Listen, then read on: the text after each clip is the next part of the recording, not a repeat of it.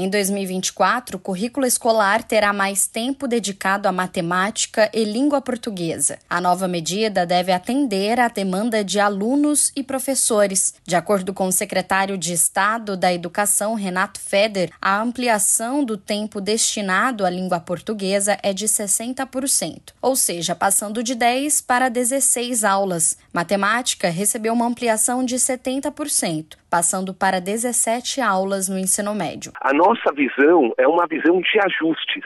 Tá? Então, o que, que precisa ser feito?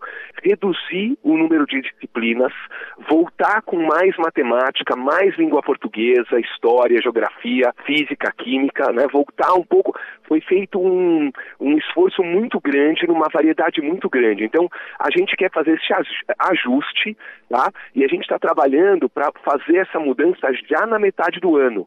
Para os estudantes da terceira série do ensino médio, as aulas de aceleração para o vestibular serão implementadas ainda neste ano. O formato visa preparar os alunos para as provas que ajudam a ingressar no ensino superior. Outro objetivo da gestão estadual, de acordo com o governador Tarcísio de Freitas, é inaugurar mais escolas em todo o estado ainda em 2024. E hoje, abrindo o ano letivo aqui, uma escola moderna, novo conceito né? Eu acho que a gente está tá procurando fazer o melhor em termos de infraestrutura e é o que a gente vai levar para todo o estado.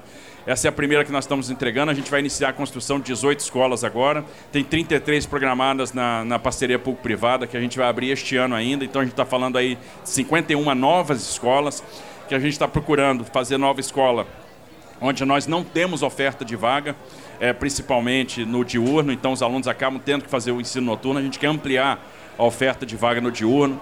Além disso, os alunos que estão nos anos finais do ensino fundamental tiveram mudanças na matriz curricular. Agora, os estudantes terão na grade de aulas disciplinas sobre educação financeira e orientação de estudos. O foco, de acordo com a gestão estadual, é corrigir a defasagem educacional deste grupo de alunos. Agência Rádio Web de São Paulo, Larissa Diamantino.